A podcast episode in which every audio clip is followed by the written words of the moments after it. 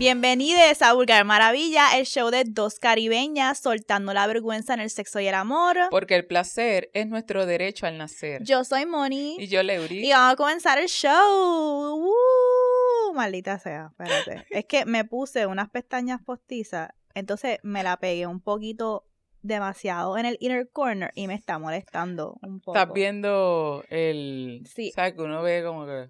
Es que estoy tratando de... No sé si yo he mencionado esto antes, pero yo antes le metía bien brutal al maquillaje. Oh, ajá. Y gastaba. Yo antes tenía aspiraciones de ser maquillista profesional. Una ¿Te acuerdas de esa etapa en mi Una vida? Sí, una MOA. Quería ser una MOA y yo cogí clases y todo para certificarme.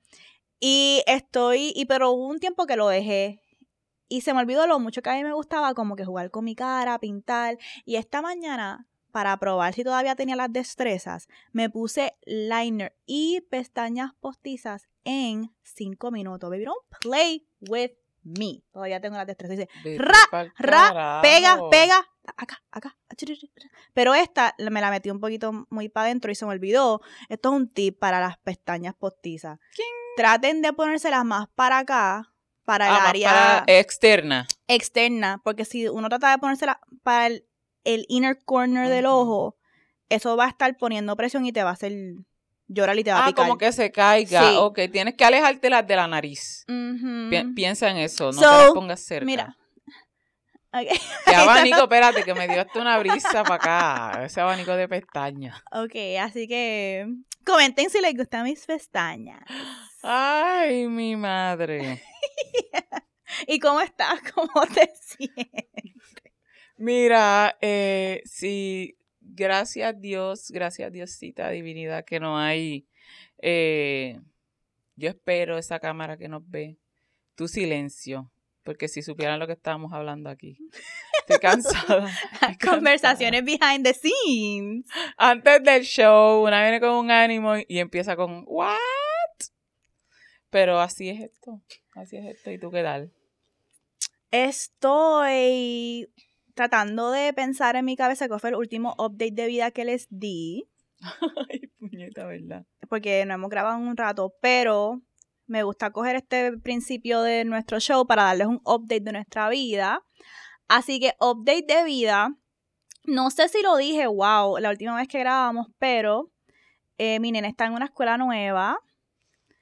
Y este, eso es otro momento. ¿Se acuerdan el primer episodio de Burger Maravilla que a mí me entró un dinero y yo dije, me puedo o mudar Ajá. o invertir en Burger Maravilla? Pues esto ha vuelto a pasar, pero esta vez, en vez de mudarme de nuevo, lo invertí en la educación de mi hijo porque eh, mi nene tiene, eh, ok, nosotros vivíamos en Estados Unidos, se regresamos a Puerto Rico y cuando regresamos a Puerto Rico él entró a una escuela y él no sabía español. Entonces él no sabía español y pues los nenes le hacían como bullying por no saber español y él hizo tranque con el español, como que le cogió odio, le cogió como que él no quiere aprender español.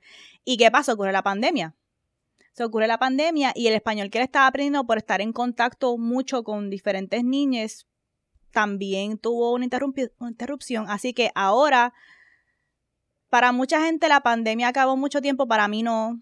Para mí mi hijo ha sido, ha estado homeschooled desde el 2000 que 20, 2020, desde el 2020 Adrián ha estado homeschool, así que yo he estado en ese proceso y ahora es que él se integra a otra escuela y estoy esperando que vaya aprendiendo español, que le vaya cogiendo un poquito más de cariñito al español. Ujú. Estoy bien feliz de que se está acoplando bien, que le gusta, que las niñas son bien buenos, que ya tiene BFS. Estoy descubriendo cosas tiernas de él como niño con otras niñas, como ya, ya él tiene un crush, es bien enamorado.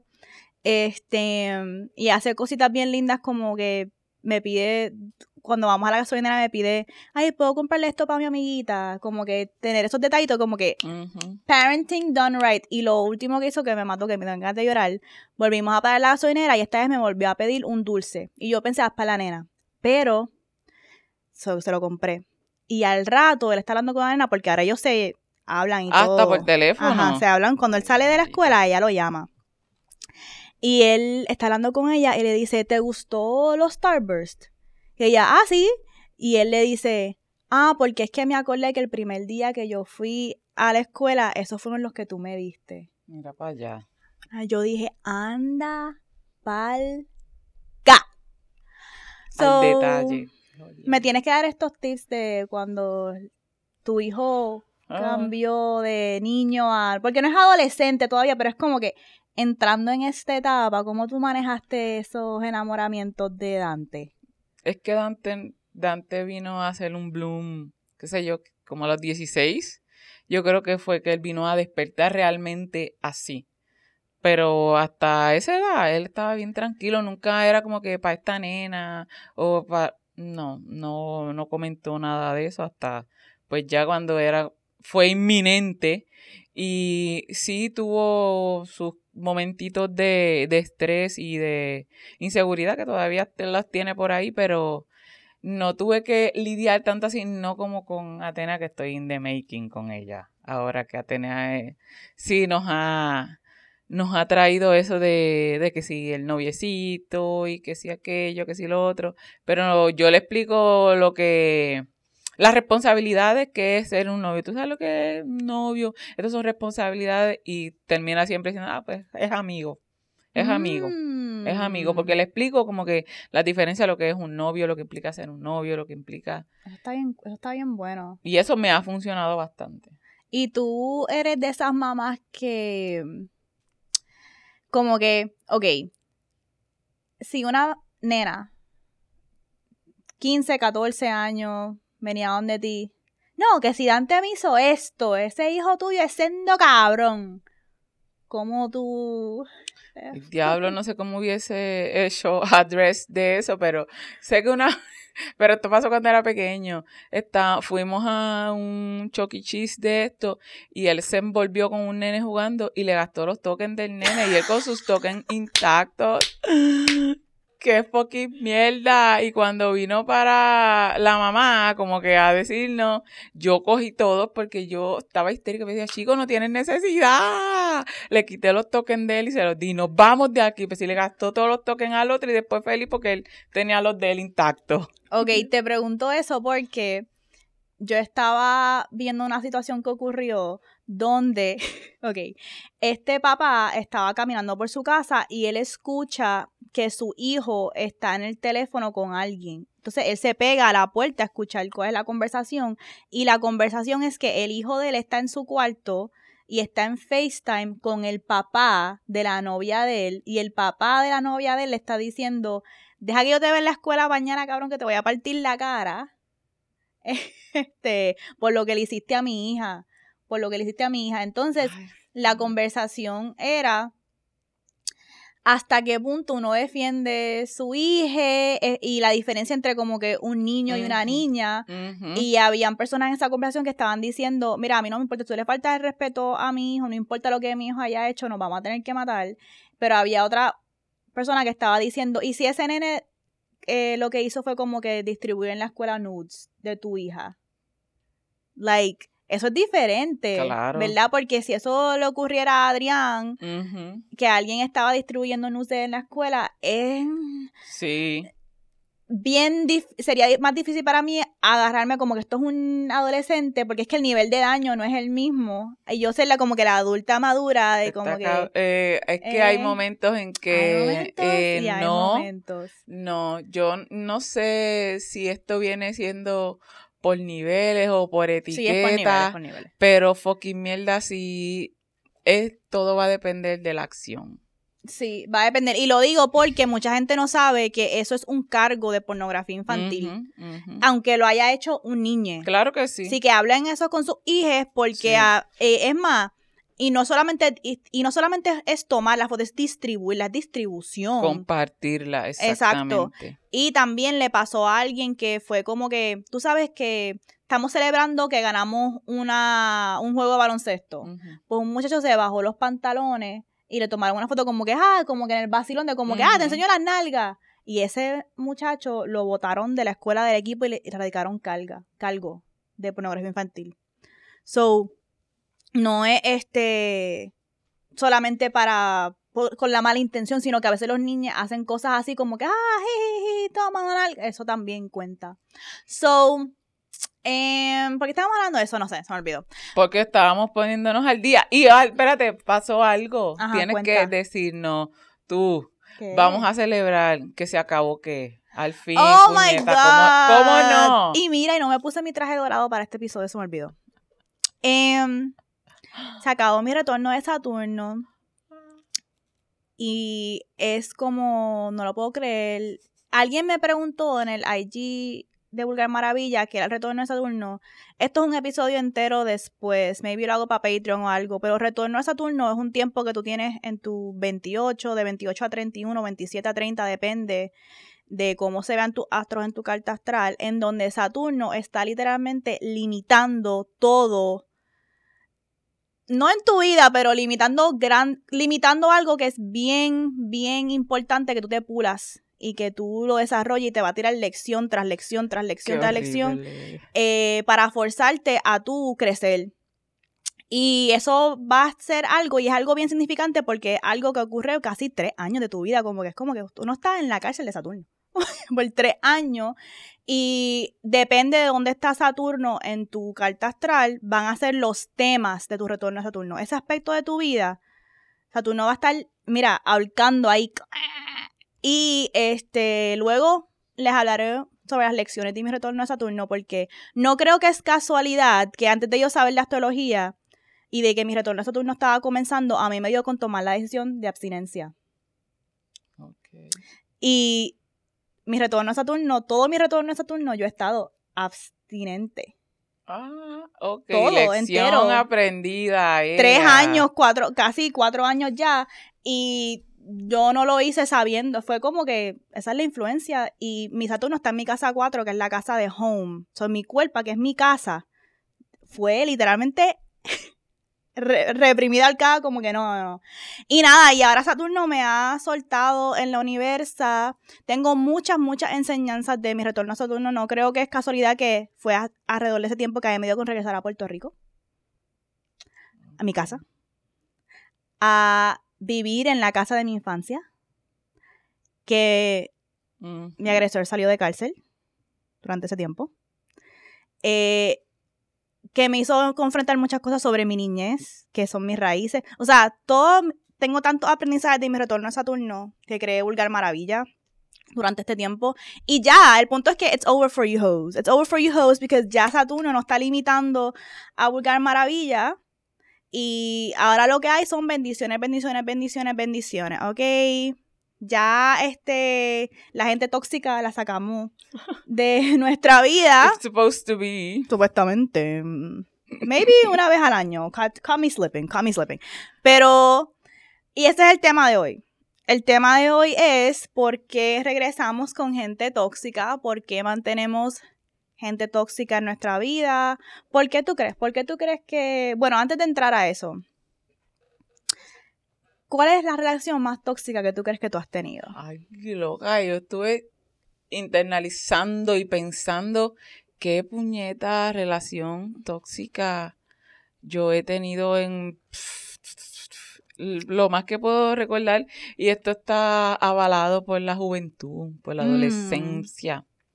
Este, par de muchachos con los que era como que un ir y venir, ir y venir, eh, que no, ay Dios mío, pero yo me enteré que eran personas tóxicas, pues ahora, haciendo introspección. Porque cuando tú estás y hablando así este lenguaje de toxicidad, es recién, es recién porque es como que ah, eso es gente estúpida, gente mala. Pero cuando le ponemos este nombre y vemos todo el alcance que tiene, porque cuando algo es tóxico, tóxico es que se esparce y, daña todo lo que coge. Pero de, relaciones, yo, yo mantengo relaciones por periodos prolongados.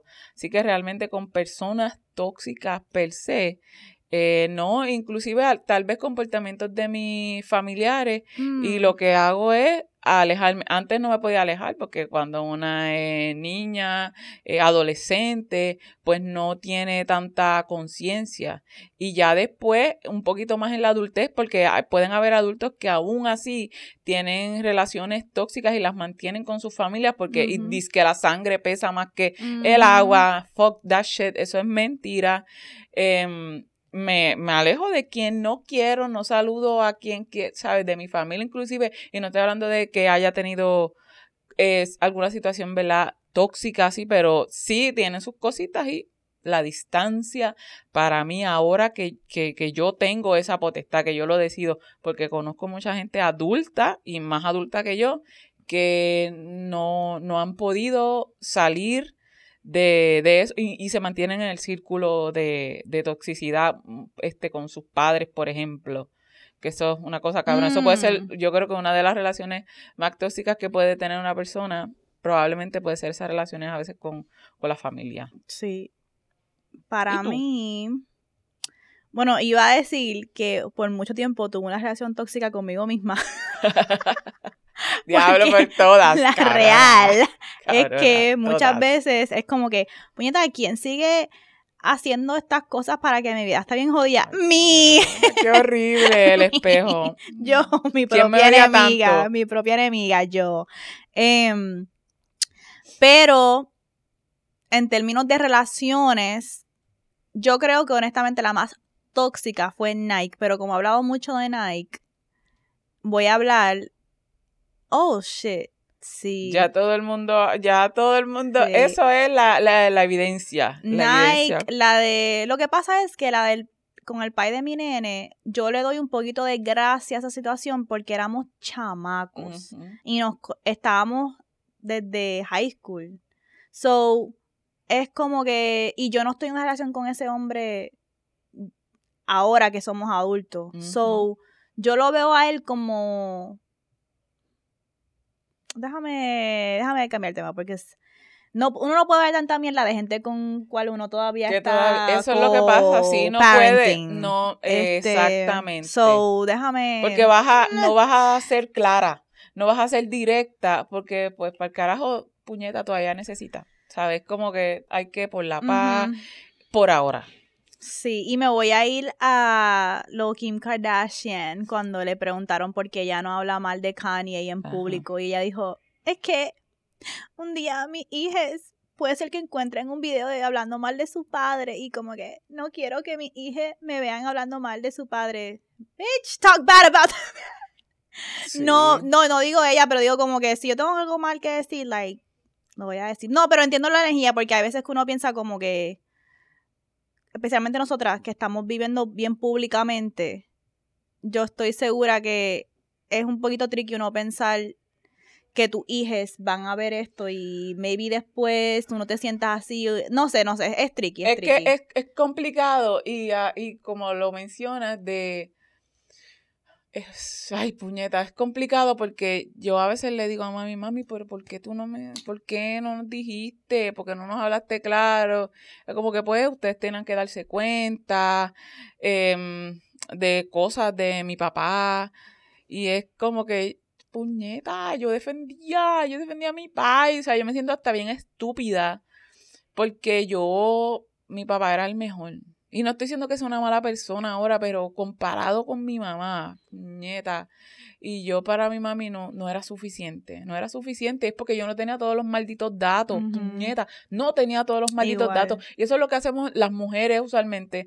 Nos guardamos los datos porque yo quiero, dime la verdad, y entonces yo decido, dime lo que, ¿verdad? Lo que mi edad lo que el conocimiento de mi edad, lo que ¿verdad? mi madurez me permita, pero no, no me mantenga engañada. ¿Sabes? Mami nunca dijo nada, nada malo. Y después cuando nos ponemos a hablar ahora la del yo diablo, mami, con razón esto, con razón. Y yo le recriminaba hasta, Dios mío, que yo no le recriminaba, pero yo no tenía todos los malditos datos. Sí, no sé si a ti te pasa como a mí, que mi papá es un gran papá en términos de como que él me ama mucho y siempre está ahí para mí emocionalmente y él me ama con cojones, como que yo nunca, siempre he sentido un amor bien puro de mi papá y mi papá siempre estuvo presente en términos de su presencia y de su amor.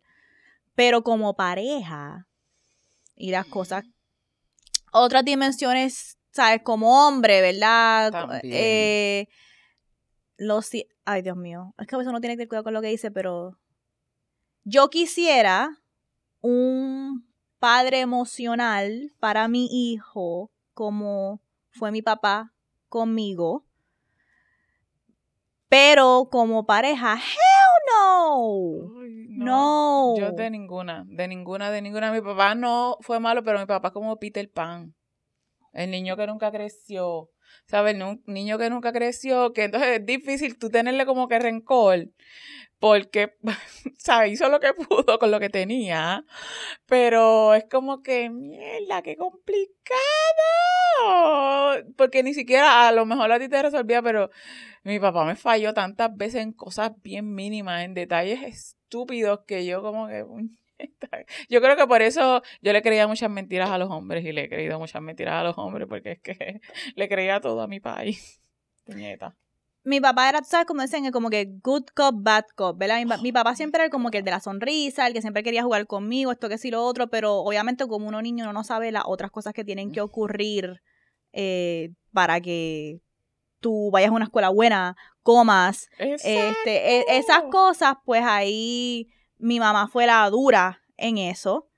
Eh, pero es interesante porque entonces mi mamá no me dio lo que mi papá me daba. Pero es porque ella estaba en estrés de la casa, esto, Puñeta. esto, esto. Sí, y entonces yo le guardo mucho rencor a mi mamá por eso. Y mi mamá me ha hecho señalamientos fuertes de como que, ah, pero, pero tú no le guardas rencor a tu papá por esto. Otro, que fue lo que yo tuve que proveer. Y yo, no, tienes razón. Pero en ese momento yo necesitaba. Tenemos que hacer un, Sí, un episodio eh, de esto de malas madres puñetas porque Sí, ahí sí, nos sí, sí, vamos. sí, sí, sí. Sí.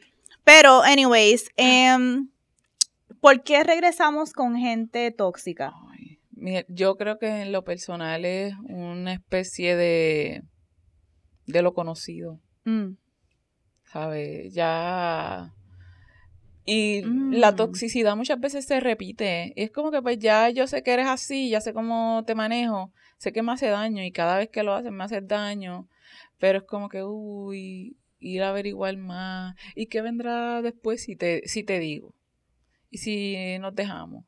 Yo creo que tiene El que miedo a trazar un camino no forjado. Ujú, ujú. Para mí que es eso, es muchas veces ni siquiera sabes que lo que te hace mal es porque es tóxico, porque es repetitivo, ni, ni siquiera te has puesto, te has detenido a mirar como que, diablo, esto nos pasa una y otra vez. Me recuerda, tengo que volver a esta conversación cuando Dani y yo estuvimos un tiempo que peleábamos mucho Mm. y a ese nivel que era un desespero y una cosa que él me dice, mira, este, yo, yo no puedo. Y no, uno no se da cuenta. Muchas veces tú no te das cuenta que estás repitiendo lo mismo, la misma conducta, y te haces daño, estás cansada eh, de volver a lo mismo. Y eso me pasaba. Eso me pasaba con, con Dani en ese momento, hasta que él me dijo, y yo me quedé como que, puñeta, es verdad. Yo no quiero estar lavando las Lo ventanas. que pasa es que estamos grabando. En este momento han comenzado a lavar las ventanas del estudio. Mientras estamos grabando un podcast. Ay, Dios. Pero, bueno, seguimos. Estamos, estamos en la sección de mojaera. Sí, nos tiraron sendo tsunami. Sendo tsunami ya. Y a mí se me acaba de secar. Ya no sé ni qué carajo estaba diciendo. Estabas hablando de el tiempo que tú y Dani estaban Ay, sí, peleando puñeta, mucho eso y es- que se acostumbraron a eso. Se acostumbraron Es a esa dinámica. Por eso tú no, no te vas. Y porque, y vuelve, porque entiendes que eso es ya lo normal, como deben pasar las cosas. Es como, no sé si muchas veces no, yo he escuchado a lo largo de mi vida, es como que, ah, si este muchacho te molesta porque está enamorado de ti. Es como, y, y una se cree esa mierda. odio Y es como que, eso qué puñeta, pero es que tanto. cuando a ti te gusta alguien, tú no estás jodiendo a la persona. O sea, eso es absurdo. Estupideces y mentiras que creemos. Es, la toxicidad se nutre de las mentiras que, que nos obligamos a creer para no enfrentar eh, la realidad de lo que nos está haciendo daño y de lo que no nos hace bien. Y no enfrentar también tiene que ver con cómo uno, el sentido de valor que uno tiene. Mm. No querer enfrentar las cosas tiene que ver mucho con yo no veo el valor en mí de que yo merezco algo mejor. O también tiene mucho que ver con miedo. Con el miedo de que pero es que, ¿y si dejo esto, qué construyo? El miedo de uno no pensar que uno tiene la capacidad de crear otra posibilidad y otro futuro para una. Y también es el miedo de que terminar con alguien implica asumir responsabilidad por mi vida ahora. Porque entonces, ah, ahora, ¿cuál es la excusa de estar miserable? ¿Cuál es la excusa de estar miserable ahora que no estás con esa persona? Ah, espérate, porque yo quedarme con alguien en una relación tóxica, entonces se hace sentir como que, bueno, pues estoy miserable, pero es por este cabrón que me está jodiendo la vida. Pero y si deja el cabrón y entonces ahora tú tienes que tomar responsabilidad de que al tú estar sola, sí estás sanando los traumas y las cosas que ocurrieron, ocurrieron en esa relación, pero también tienes que asumir responsabilidad porque ahora te toca a ti asumir las riendas de tu vida. Y esto es una cosa que yo hablamos mucho de que muchos procesos de sexualidad, de relaciones, son tan fuertes para nosotros o como que no los queremos enfrentar, pero es porque no queremos asumir las riendas de nuestra vida y queremos echarnos para atrás, echarnos para atrás, echarnos para atrás. Y esto tiene que ver con el miedo a no estar sola. Todas estas cosas de no estar sola, sí hay un componente de no quiero estar sola porque no quiero sentir soledad, porque me acostumbré al cariñito, a el espacio que esta persona ocupa en mi vida, a que mi rutina revuelve alrededor de esta persona. Pero también hay que ser honestas de que hay otro componente que es si esta persona se va de mi vida, yo tengo que asumir la rienda de mi vida y no estoy preparada para eso o no quiero enfrentar, no quiero enfrentarlo. Eso es importante, eh, ¿verdad? Como que hacer ese address con una misma y con una misma de estar presente y saber, yo me quedo aquí porque en verdad no tengo cabeza para lo que va a venir. Porque voy a dejar este espacio vacío y no soporto el espacio vacío. Porque no sé cómo carajo lo voy a llenar. Porque muchas veces es eso, es como que diablo, ¿y ahora quién va a hacer esto? ¿Qué va, qué va a pasar entonces estos días que hacemos esto, que la pasamos bien? Porque una cosa es que algo que sea tóxico, muchas veces la toxicidad nos gusta. Nos gusta, nos genera ciertas sensaciones que, que nos agradan no ligadas a la toxicidad, sino eso que trae la persona que tiene comportamientos tóxicos, tiene otros comportamientos que también nos agradan. Y cuando los sopesamos decimos, pues, ah, pero tiene esto, entonces cuando se vaya, si yo saco esto, eh, ¿quién carajo, cómo carajo yo voy a rellenar esto? Yo no quiero pensar en eso, mejor me aguanto. Mejor Guatemala que Guatapeor.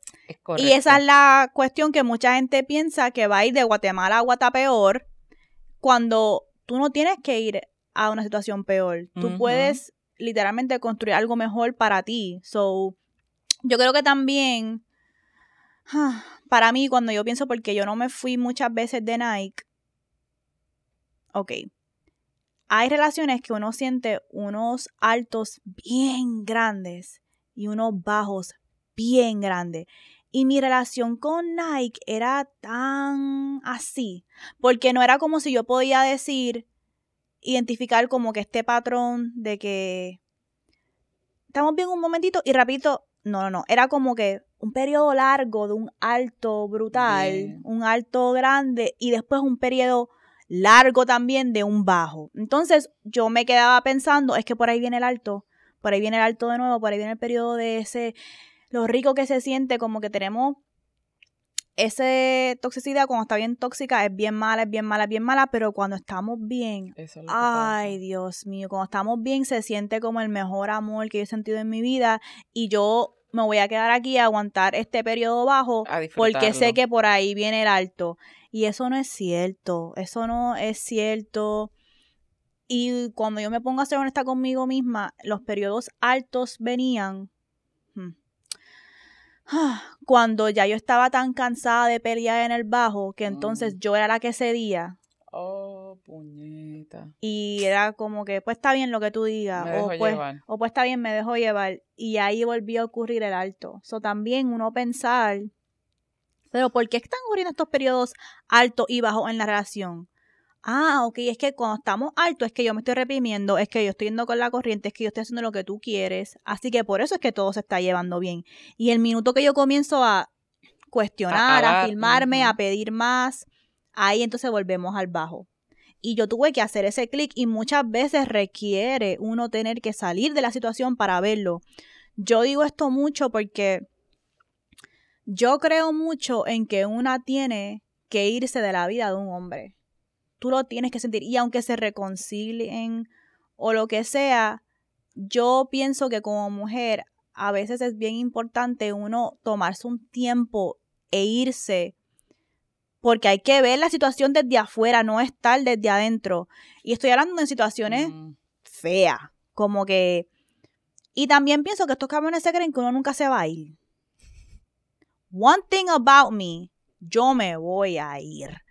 Y me voy a ir sabiendo que al irme lo estoy asumiendo 100% y que no es un juego, no es una estrategia. De que puede haber posibilidad de reconciliación, veremos a ver. Pero en este momento, no, no, no, no, no. Yo me estoy yendo 100% sabiendo de que si esto no es para mí o es que depende de la situación. Pero sí pienso que algo que te permite ver si es tóxico la situación es una irse y tomarse un tiempo, ya sea, yo no creo en los breaks. Yo creo que cuando digo tomarme un tiempo es como que yo me fui y yo pienso que cuando uno termina algo, uno tiene que establecer el límite de que no vamos a hablar. No vamos a ser amigos. No vamos a ser amigos.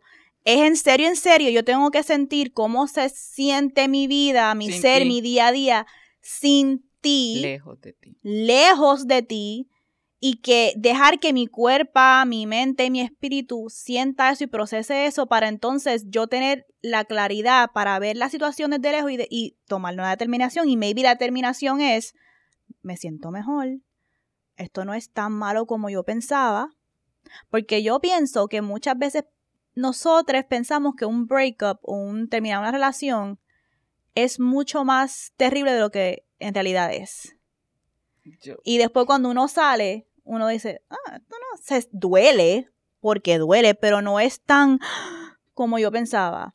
Pero más te duele, cuando lo miras en retrospectiva, más duele todas las veces que estabas ahí. Esos momentos que te acostabas ahí con ese dolor en el pecho ahí de que no voy a llorar porque ya estoy harta, no voy a pelear porque aunque estás molesta, todos esos momentos en que tú se viste son los que duelen más y son constantes porque los estás haciendo aguantando, o sea, acostarte llorando, molesta, acostarte frustrada también. Es una cosa cabrona que después cuando terminan, dices, diablo, eh, está el sentimiento del el vacío tal vez o la liberación porque un, rompimiento se puede sentir de diferentes formas, en diferentes eh, niveles, pero cuando estamos pensando que no, no me voy por, eh, porque va a ser tan doloroso la ruptura, estamos también quitando un poco el dolor que estamos sintiendo, porque ya, si ya estamos pensando que cómo va, cómo va a ser esa ruptura o que en verdad la ruptura es una posibilidad, es porque ya llevamos repitiendo momentos de rupturas, ya han habido rupturas y no las vemos porque pensamos que la ruptura es esto de que no te veo más, pero nos estamos rompiendo con estas parejas, nos estamos rompiendo constantemente y seguimos ahí. Y es como hacerte la herida y te quitas la llaga y te quitas la llaga una y otra vez porque estas personas tóxicas muchas veces, no personas tóxicas, personas con comportamientos tóxicos, eh, nos, nosotros no, nos mantenemos con ellas o cerca de ellas porque hay veces que se nos olvida lo que nos hacen, lo que nos hicieron. Sin embargo, yo pienso y siento desde de, mi experiencia que es que lo olvidamos a propósito. Mm. Intencionamos olvidar porque va de la mano de que no quiero accionar para, para irme o para, puñeta, mira lo que me estás haciendo. Eh, y por eso recurrimos como que, ah, no sé, y se convierte en la norma o en la constante los desplantes, eh, los malos tratos y ya es como que, ah, es que es así, es que es así y no nos estamos dando cuenta cómo estamos normalizando, ¿verdad? Lo, la toxicidad. Y después se nos hace bien difícil porque no, no lo queremos ver. Cuando dicen no hay peor ciego que quien no quiere ver. Eh, De eso es que se trata muchas veces cuando nos mantenemos en, en relaciones con personas tóxicas, es porque no queremos, no queremos la verdad, no queremos ver y no queremos reconocer lo que nos hacen, porque muchas veces eh, sabemos, no- muchas veces no, la mayoría de las veces sabemos lo que tenemos que hacer, pero no queremos las implicaciones, no queremos asumir. Y reconocer lo que nos hacen implicaría yo tener que reconocer, wow, esta persona que yo quiero me hizo esto. Eso es bien duro procesar. Cómo esta persona que yo amo tanto y quiero me dolió, me, me dio esta puñalada tan fuerte o me sigue tratando mal. Eso es bien difícil. También hay veces que aunque no olvidamos lo que nos hicieron, lo justificamos. No, pero es que yo le dije esto primero. No, pero es que Sí. en ese momento las cosas estaban así. O no, pero es que em, a lo mejor yo primero se lo hubiese hecho de esta manera. Y hay, eso tiene matices porque a veces sí, a veces no. Pero yo me acuerdo que con Nike yo muchas veces, ay, es que las cosas que el cerebro hace para justificar y lo que mi cerebro estaba haciendo, justificando los comportamientos de Nike, era para protegerme. Era para yo no tener que procesar, no, es que esto es un cabrón y punto. No, es que esto, o sea, hubo muchos momentos que él me decía ciertas cosas o pedía ciertas acciones de mí, como yo he mencionado muchas veces lo de que... Voy a dar un ejemplo. Una vez, Nike llegó a mi casa con unos sándwiches que él había comprado. Porque él le dio comparar a comprar una comida. Y él llegó molesto porque él me había dicho que cuando él venía de camino, él quería que yo fuese a comprar esa comida. Pero yo entendí que era que él quería, que, que él quería llegar y que los dos fuéramos al lugar a comprar la comida. Y entonces cuando él estaba llegando, él me dijo, ah, ¿tienes los sándwiches? Eran unos sándwiches ahí artesanales. Yo como que, no, yo pensé que, que tú ibas a llegar y que íbamos a ir los dos, que iba a ser como que nuestro date. Mira, me empezó a gritar, a decirme que yo era una desconsiderada, porque él venía a verme y él guiaba siempre como tres horas para verme porque vivíamos lejos, y que como yo no pude salir un momentito y comprar eso. Eh, un guilt trip brutal, y que yo preferí pasar las tres horas que él iba bajando a ver a verme, maquillándome, pero era como que, y haciéndome el pelo, era para él, era para él, era para yo verme bonita para él, que yo no me sentí como mierda, entonces después él para darme más en la herida, él paró a buscar los sándwiches Para restregártelo, claro. y llegó, como quien dice, like, yo tuve que ir a hacerlo porque esta, la que dice que me quieren y lo fue a hacer por mí. Se la y está yo- arreglando y que maquillándose, ¿qué es eso? Y yo me sentí bien mal. Entonces, yo sabía que eso era una cabronería. Pero yo me dije a mí misma, "Ah, es que está cabrón porque es que es verdad, como que yo tú, eso fue un momento que yo pude haber enseñado, que él esto, que si lo otro, y no, este, no lo hice. Así que en verdad, él tenía razón para estar molesto conmigo y hacerme este show. Me lo merezco. Exacto. Otra que me hizo fue el la fin de semana de madres. Él vino a casa y esa mañana él se levantó más temprano que yo y él me estaba cocinando desayuno. Estaba haciendo una French toast sticks que él estaba haciendo de scratch, como que él compró cierto pan, esto que sí lo otro. Entonces yo me levanté, yo no sabía que era una sorpresa, porque número uno, no un apartamento bien pequeño. ¿Cómo iba a ser una sorpresa? ¿Cómo? Esto no es una mansión, Tenía- cabrón. Esto es un apartamento bien pequeño de dos que, cuartos. tenía que vendarte los ojos. Y él sabe que yo me levanto temprano, entonces yo me levanté normal y cuando yo estoy entrando a la cocina él me empieza a gritar, ¡Ah, que tú hagas?". Y yo me paniqué y me metí al cuarto y él me dijo, ah, no salgas del cuarto que soy otro. Entonces yo me metí al cuarto y estaba como que, ¿qué hice mal? ¿Qué hice mal? Que él no entró al cuarto y me empezó a decir, ya lo yo, que vine de nuevo, como siempre, la misma historia siempre. Yo que, vi- yo que estuve en carro tres horas para llegar acá y yo te vengo a una Diablo, sorpresa. pero todo el tiempo. Y yo siempre a las tres horas, siempre a las tres horas de guiar. Entonces, lo que pasa es que yo me- cuando él me gritó, yo me molesté y le grité para atrás. Y le dije como que, ¿a quién puño tú le estás gritando? Y es Mother's Day. Like, porque yo me tengo que levantar con este paperón que sabía yo, cabrón, que tú ibas a estar haciendo esta sorpresa, puñeta, no seas tan cabrón. Entonces yo me encabroné y le salí con mil mierdas y él vino al cuarto. Yo no estoy con mi madre hoy en el Día de las Madres. ¡Ay, no! Y yo vine Por favor. a cocinarte a ti este desayuno y hacerte esta sorpresa y tú me vas a dar así. Tengo que decir otro, bla, bla, bla. Y yo como que, pero es que el que me salió con mierdas porque entré a la- un revolú. Entonces después, él me, trató- me dio el silent treatment ese día. Y me trajo la comida como que comete esto, comete esto, cabrona. Y, Y, tú después, terminaste pidiendo disculpas, no me jodas. sí, le terminé Maldito pidiendo disculpas. Le terminé pidiendo disculpas y me da todo mal, no solamente esa mañana, loca, todo el día. El resto del día, él se puso a ver televisor en la sala Jódete, cabrona. Pasa el día de madres así, eso es lo que te mereces. para que yo sintiera eso todo el día. Y la culpa, ¿sabes? Que te tiró culpa también. Ujú. ma, te debes avergonzar porque mira para allá, yo no estoy con mi mai. Y yo siempre me decía cosas para justificar esos comportamientos. Yo, diablo, Sí, él hizo algo bonito y por sí. qué. na-?" Ujú, sí, siempre, siempre, siempre. Siempre Claro esa que sí. cabronería. So, yo pienso que eso que nos justificamos las cosas no es que se nos olviden, o puede ser que se nos olviden, pero las justificamos. Es intencional Sí. muchas O veces. también muchas veces. eh, También el cuerpo protege y la memoria protege. Y se va generando eh, trauma también, porque si es constante, si es algo eh, que es violento, y no estoy hablando de violencia física, ajá. porque hay un montón de, de comportamientos violentos. Estamos hablando de relaciones tóxicas, Sí. no abusivas. Vamos Es- a. Exacto. Dale, Mills. Que ahora que estás diciendo eso de cuando uno olvida, pues yo estuve en una situationship de esos así por muchos años que eran... Sí, que no, you, you know who I'm talking about, ¿verdad? Este, ese era el que yo le digo Luna, ¿verdad? El punto es que mi cerebro borró por completo que hubo un momento en que fuimos al cine o algo y estábamos encojonados uno con el otro, and then we started making out porque así éramos. Ujú. Y él me dice como que, ah, este, like, mámame el bicho. Yo le digo, no, that's not gonna happen. Y él como que, no, no, pero dale un besito. Y yo, no, gracias. Me dijo, ah, pues si no lo haces tú, yo voy a ir a donde otra persona para que me lo haga. Y yo que arranque y vete para el carajo. And then I found out que he did. Pero mi cerebro literalmente blocked. that. Yo me vine a acordar de eso como que el año pasado.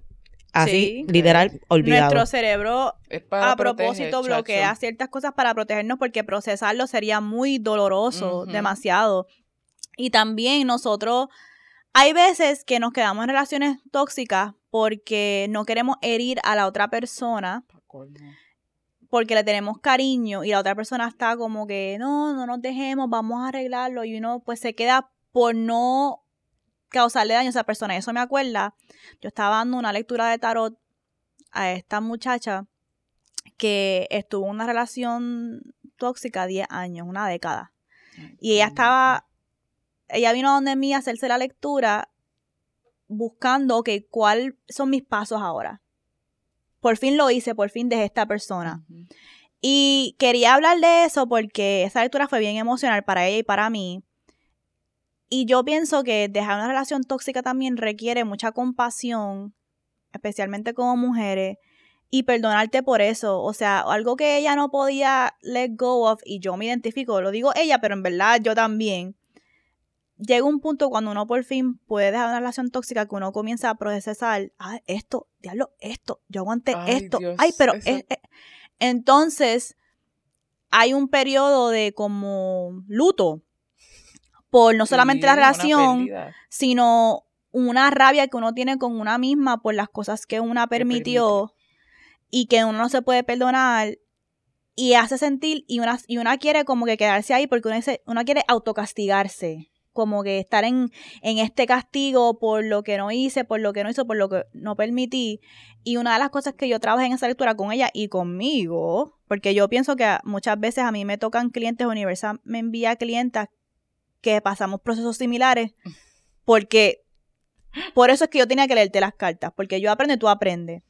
Y ella, yo le me seguían saliendo muchas cartas que era como que, perdónate, perdónate por eso, como que tú tienes que perdonarte por eso, porque una cosa es físicamente salir de la relación y otra cosa es mentalmente y emocionalmente salir de la relación.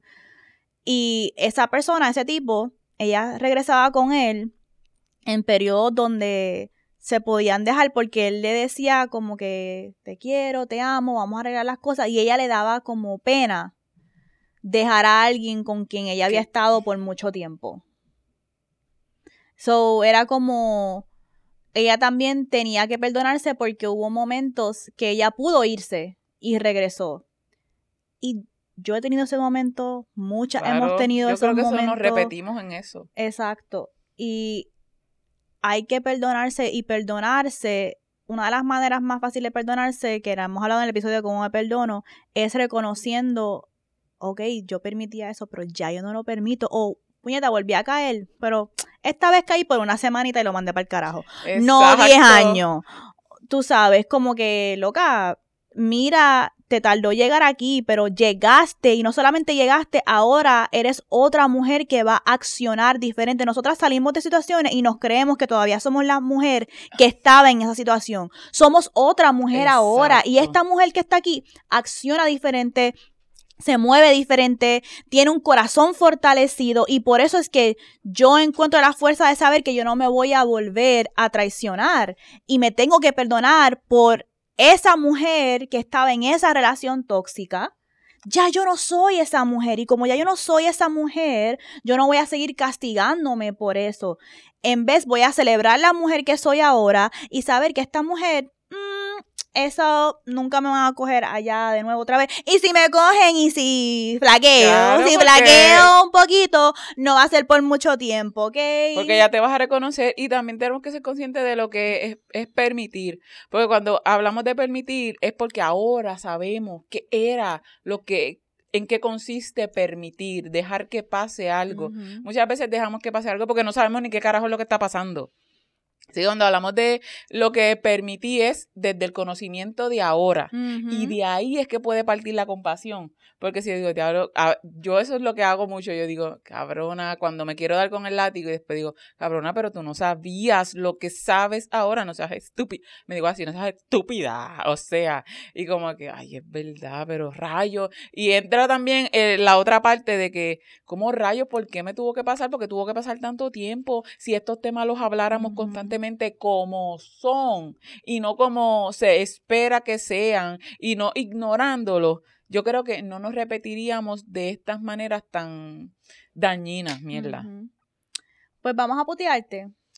Sí, lo que voy a decir es, esto empezamos esta discusión, ¿verdad? De lo de la toxicidad por una publicación de Instagram y solo mencionamos uno de los puntos. Yo no sé si como nos envolvimos tanto y hemos hablado ya entre nosotras del tema, no, no fuimos por los puntos, pero, es, sacado de exacto de esta persona, Erika Luis. Erika Luis, si lo pongo en los show notes. Así que entonces nos vamos para eh, Putiarte. Putiarte es el segmento donde compartimos algún show, pieza de arte, música, lo que sea que eh, sea del mundo de las artes y de música y que queremos traerlo para entonces darle un análisis o reflexión que tenga que ver con sexualidad o relaciones. Ok, voy a traer este puti arte que ya lo traje para otra actividad, pero eh, para la actividad que tuvimos con eh, recientemente con Colectiva ILE, Colectivo ILE, y es sobre este cuento. Es que cuando a mí me gusta algo, Moni escucha mil veces, mil millones de veces las canciones.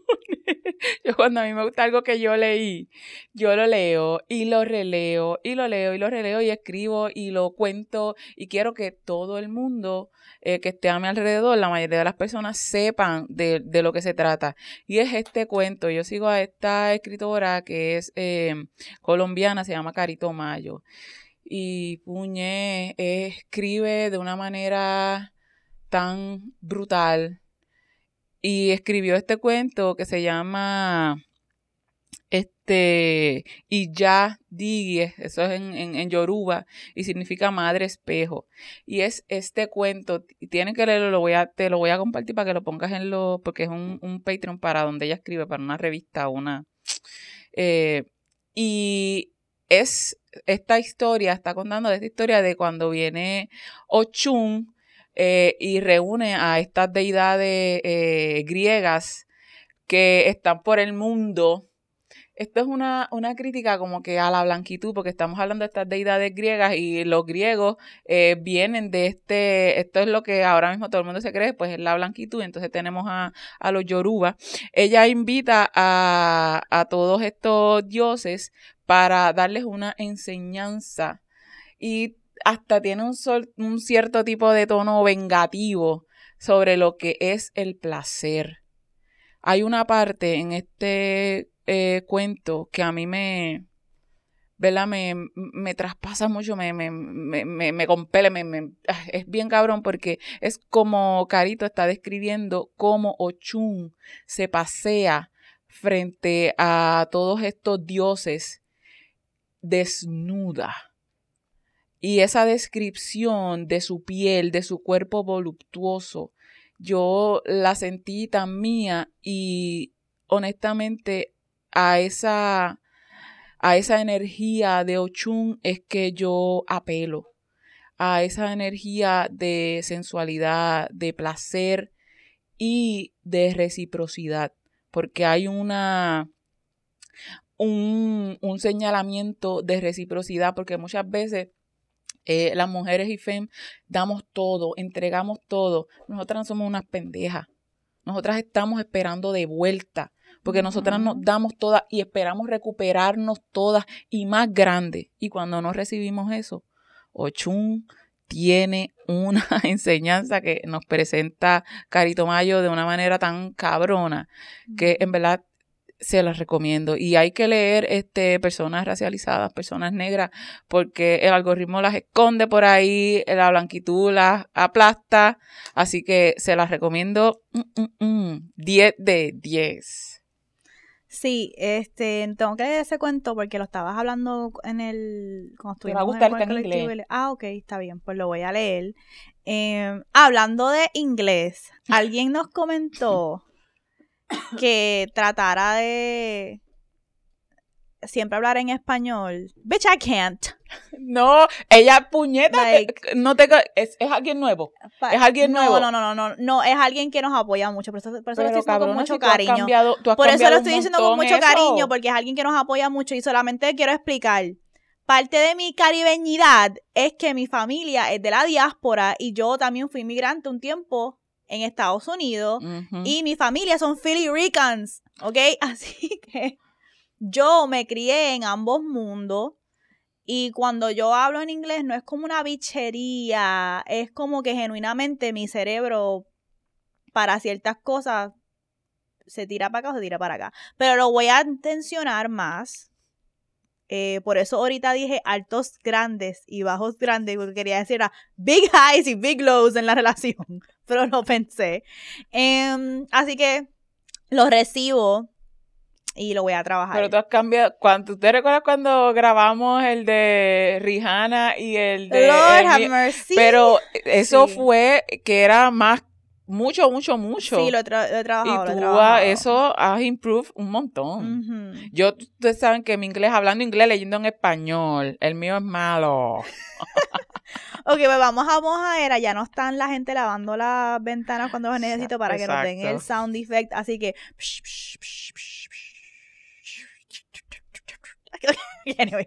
vamos a mojadera. Eh, tengo dos mojaderas, creo que me van a dar tiempo. La primera es, quería preguntarte, ¿qué sexo tú crees que es mejor? El sexo de, wow, estoy bien bellaca y quiero chingar contigo porque estoy bien orgullosa de ti o tú estás bien orgulloso de mí. Ese sexo que se da cuando uno, a lo mejor, por ejemplo, cuando...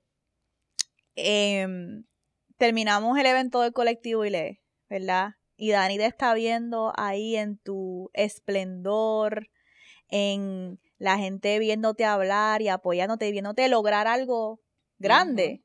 O después de nuestro primer live show.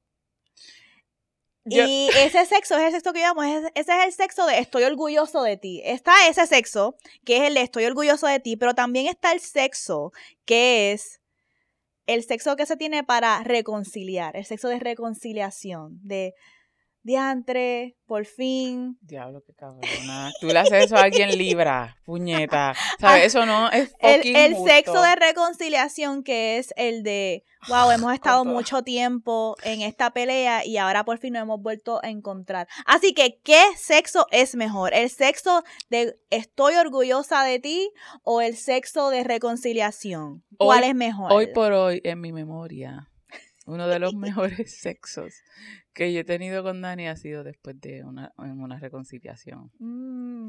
Ay, yo estaba bien bella, que era como que algo...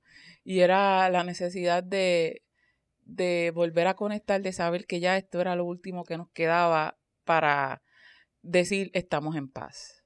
Y esos, esas veces así de, ese, de, de esa chingaera post eh, reconciliación para allá, porque ya estábamos reconciliados, pero estábamos todavía como que tímidos. O sea, que hablamos eso en un episodio de cómo volver a, a crear la intimidad después de que pues, peleamos. Y, ay, Dios mío, esa era que yo lo miraba y era como que el deseo iba creciendo y creciendo y creciendo. Y cuando al Mm. fin ya era como que, ay, volvimos a ser nosotros, volvimos a ser. Es... So, por ahora, el de admiración, pues viene pronto. Vamos a ver, para tener comparación.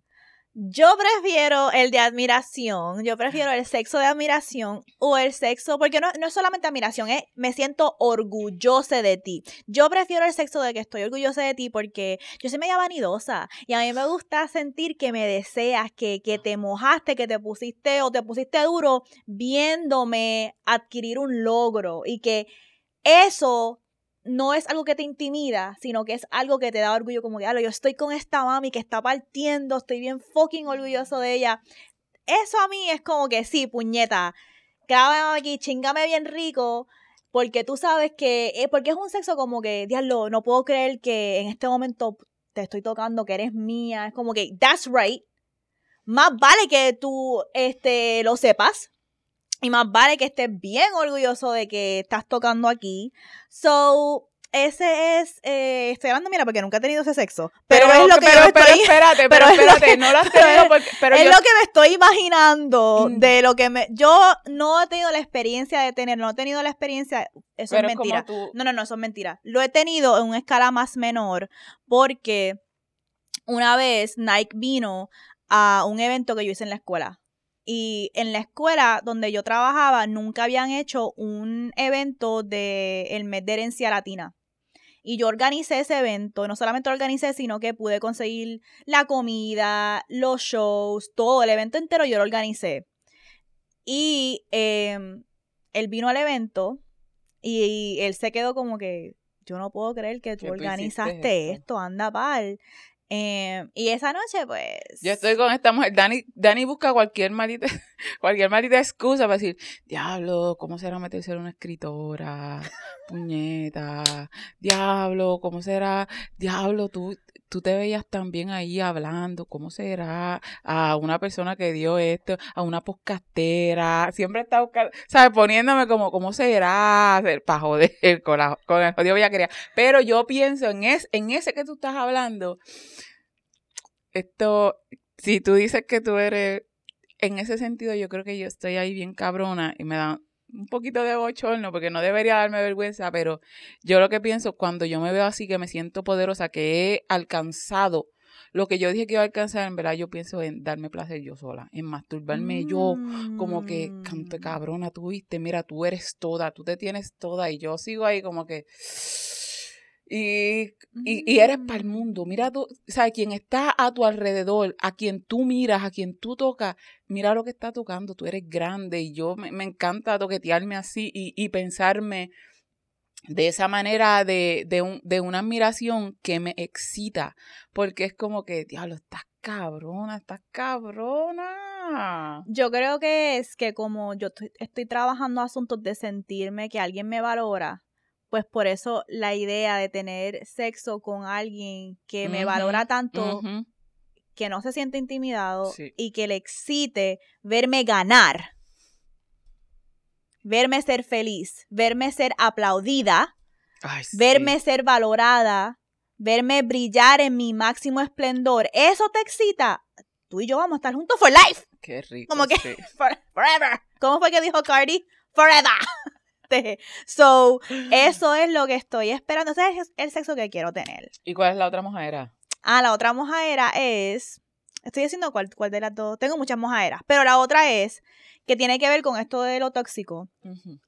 La otra mojadera es que nosotros a veces estamos pidiéndole a Diosita, a Diosito, a los ancestres, que nos remuevan obstáculos del Ah. camino, que nos dejen vivir nuestra mejor vida, que lluevan las bendiciones, pero entonces nos molestamos cuando la universa nos remueve gente con comportamientos tóxicos o gente que nos va a hacer daño. Y eso es algo que yo he aprendido porque en esta ruptura que tuve con aquel, yo también lo he visto como yo le he pedido a mis ancestres que me remueven cualquier obstáculo que no me va a dejar crecer vulgar maravilla, que no me va a dejar ser la persona que tengo que ser para que mi creación tenga éxito y pueda vivir de ella. Pero entonces me encabrono cuando esta persona me rompió el corazón. Pero esta persona me tenía que enseñar quién era desde el principio para que yo no gastara tiempo y entonces lo pudiera mandar para el carajo y seguir. So, digo eso porque no, hay que estar abiertos a que nuestros ancestres nos protegen de diversas maneras. Y no es solamente dándote una bendición que tú reconozcas como una bendición automática. También nuestros ancestres saben, esta persona está descarrilando a mi bebé de su propósito. Así que yo tengo que remover esta persona de su lado para que mi bebé pueda florecer. Tengo que yerbal. Así que hay veces que si ustedes están orando a los ancestres, que les enseñen el camino, que les den estas bendiciones, hay bendiciones que vienen en forma de, de yerbal a gente Es tóxica de la vida, que puede ser que nos duela y que no lo veamos en el momento, pero que después, sí, así que, ¿cómo es que dice? Tratando de traducir. Dilo en inglés. Be después- careful what you pray for. Exacto. Because you just might get it. Ten cuidado a lo que, lo que pides, que puede ser que te lo den. Y yo estaba hablando de esto con Moni los otros días que tuve un realization recientemente de que tú sabes cuando uno pues a veces no se dan las cosas como uno quiere y uno se queda con ese sí, what if, madre. what if. Y pues, pues yo he estado cargando con una cierta situación por varios años que, bueno, con dos, ¿verdad? Con la que mencioné del Ujú. situationship anterior, que esa ya yo tuve mi validación de que no, bitch, lo hiciste bien, te fuiste cuando te tenías que ir. ¿verdad? Pero todavía quedaba una que yo estaba como que cuestionando y pues recientemente tuve ese Mm. realization de que me como que, no, no, no, no, aquí no hay, ni- no hay necesidad de un what if porque tú tomaste la decisión que era y ahora tú vistes lo que pudo haber sido tu vida si te hubieses quedado. So, eso fue espectacular, especialmente para terminar mi, mi Saturn, ya. Yes. Y la última mojera, porque tenemos tiempo, nos van a regañar por hacer mojaderas y no por hacerle esta. es que esto no lo documentamos porque pienso que no todo se tiene que documentar. Fue un momento íntimo, privado. Pero llevé a Leuric a comer tostones de confianza china. Diablo. Así que quiero saber tu reacción, cómo se sintió, si los aprueba. Sí, sí, los apruebo, 10 de 10, me gustaron, empezó un crunchy por fuera y bien finitito y tenía mucho ajito y echan mucho y la comida también estaba buena, el arrocito, tenía camarones, puñeta, qué rico. Y tengo que decir, ay, puñeta, puñeta. Eh, me, una persona me dijo, ya sé cuál es tu love language. Y es porque estaba hablando de lo de el Dragon Drink este de Ah, Starbucks. sí. Y la feminidad es siempre pendiente a los detalles. Eso es bien cierto. Qué mujer tan rica cuando, sabes, saberse vista de esa, de esa manera tan al detalle.